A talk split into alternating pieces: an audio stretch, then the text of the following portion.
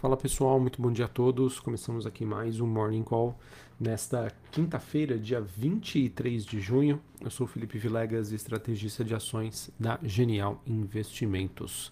Bom, pessoal, olhando para o desempenho dos ativos de risco nesta manhã, o destaque fica aí mais uma vez por uma nova rodada de queda nos preços das commodities, com o fechamento também da taxa de juros nos Estados Unidos, tá? uma queda, e dólar se valorizando.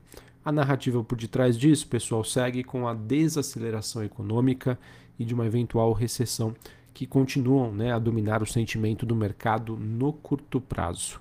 É, ontem né, a gente teve declarações do presidente é, do BC norte-americano que concordou que esse aumento acentuado das taxas de juros no mundo desenvolvido poderia sim desencadear uma desaceleração e ele disse né, que a tarefa de projetar né, um pouso suave é cada vez mais desafiadora.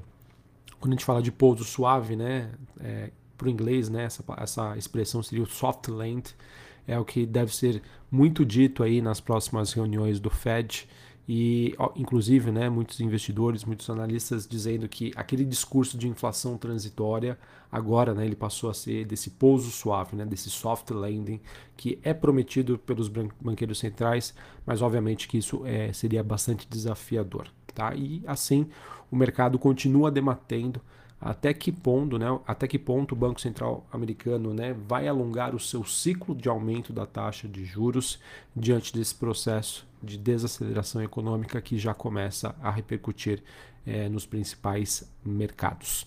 E olhando então né, para o desempenho das commodities que acabam sofrendo mais diante desse cenário, o mercado tem acompanhado bastante o desempenho do cobre, né, o cobre que é, hoje né, teve uma queda de 1,71% nas bolsas de Londres, o níquel caindo 0,44%. O cobre ele acaba sendo um indicador importante para o investidor entender o quanto de crescimento econômico ou não é esperado. Tá? Então, é, o, a demanda né, por cobre diz muito em relação a isso. E, obviamente, né, com o cobre caindo né, no seu nível mais baixo em anos, é, reforça essa tese de, de recessão global. A gente também vê uma queda dos preços do petróleo, o petróleo que continua a recuar nessa quinta-feira, investidores reavaliando né, todos esses riscos aí, os impactos das altas dos juros. O contrato negociado em Nova York, o WTI recua meio por cento, ele que é negociado a 105 dólares o barril.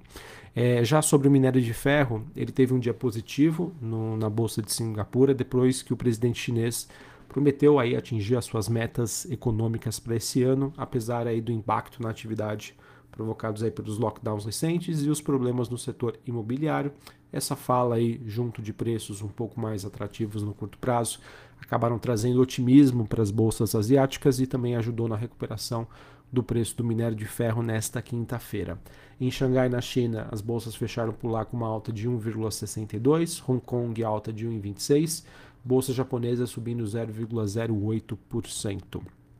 É, bom, falando agora sobre a Europa, pessoal, que segue também como um, um grande destaque aí desta quinta-feira, ela que divulgou aí os seus dados de PMI, ou seja, os seus dados de atividade, e esse número acabou apresentando uma queda maior do que o esperado pelo mercado, ficando muito próximo né, ao limiar dos 50 pontos, que indicam uma contração na economia por lá. O PMI é, pessoal, um indicador de pontos em que uma divulgação de uma pontuação acima de 50 pontos mostra uma aceleração, um crescimento. Uma pontuação abaixo dos 50 pontos mostra uma desaceleração, né? uma, um baixo crescimento aí no nível de atividade. E como consequência disso, né, a gente acaba observando aí algumas bolsas europeias em campo negativo e principalmente a gente acaba vendo que um fortalecimento do dólar index, né, o DXY, que é a cotação do dólar frente a uma cesta de moedas e que tem como peso, principal é, a, o euro, né, a moeda da zona do euro. O DXY nesse momento avançando ponto 33. Em relação às bolsas europeias, Londres subindo ponto 34, Paris na França alta de ponto 16 e a bolsa de Frankfurt na Alemanha queda de ponto 60. Em relação aos PMIs, tá, o que foram divulgados? O PMI da Alemanha caiu para 51,3 pontos em junho, menor nível em seis meses. Já o PMI do Reino Unido, é, o PMI composto, que envolve serviços e indústria, ele ficou em 53,1 pontos em junho, é, o valor que uma, é, ficou inalterado em relação ao mês anterior, mas em relação ao PMI industrial, a gente teve o menor nível em quase dois anos. Tá? Então, a parte de serviços ficou estável no Reino Unido, parte industrial, menor nível em quase dois anos. E já em relação ao PMI da zona do euro, ele caiu para 51,9 pontos no mês de junho, menor nível em 16 meses. Tá? Então, isso obviamente acabou é, acelerando né, essas expectativas sobre o, a tese né, de recessão para o mundo nos próximos meses, nos próximos trimestres. E não bastasse só o nível de atividade ruim na Europa, mas é, temos aí relatos né, de que os preços da energia ainda continuam a subir para o nível mais alto aí desde dezembro do ano passado. É, só para vocês terem uma ideia, né, a energia elétrica na Alemanha é, para o próximo ano né, subiu 3,6% para cerca de 254 euros por megawatt. Esse que acabou sendo o maior reajuste desde 23 de dezembro do ano passado. A Alemanha que acabou declarando também que está passando por um chamado, entre aspas, né, nível de alerta em relação ao seu plano de emergência de gás, já que a redução né, dos fluxos da Rússia, da Rússia aumenta aí esses temores de escassez de suprimentos. Tá? Isso significa que então a maior economia da zona do euro, agora vê aí um, um alto risco de escassez no fornecimento de, de, gás a longo prazo, é o que justifica esse desempenho negativo aí contrário às demais bolsas europeias que a gente acompanha nesta manhã. Beleza? Além disso, né, outros ativos que a gente sempre acompanha aqui, como eu já disse anteriormente, taxa de juros nos Estados Unidos, os contratos de 10 anos é, caindo aí 1,5% a 3,11%, Bitcoin tendo um dia um pouco mais positivo, alta de 1,5%. Ele que se estabilizou ali na faixa de preços entre 20 a 21 mil dólares.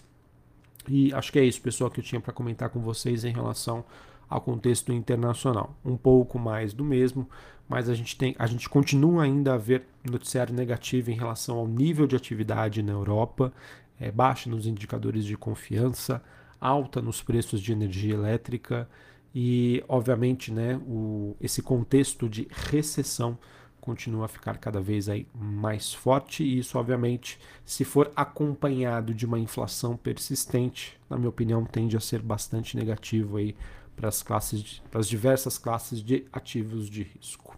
Bom, pessoal, falando sobre o Brasil, acho que segue no radar o noticiário envolvendo aí essa força-tarefa do governo é, para tentar ajudar aí a sua população diante é, desse, desse cenário aí de inflação aqui no Brasil, mas obviamente para que essa ajuda aconteça, ele está abrindo mão aí do fiscal, é, abrindo mão do fiscal, isso aumenta a percepção e a necessidade de manutenção da taxa de juros num nível elevado aqui no Brasil, e isso obviamente lá na frente é ruim para a questão econômica.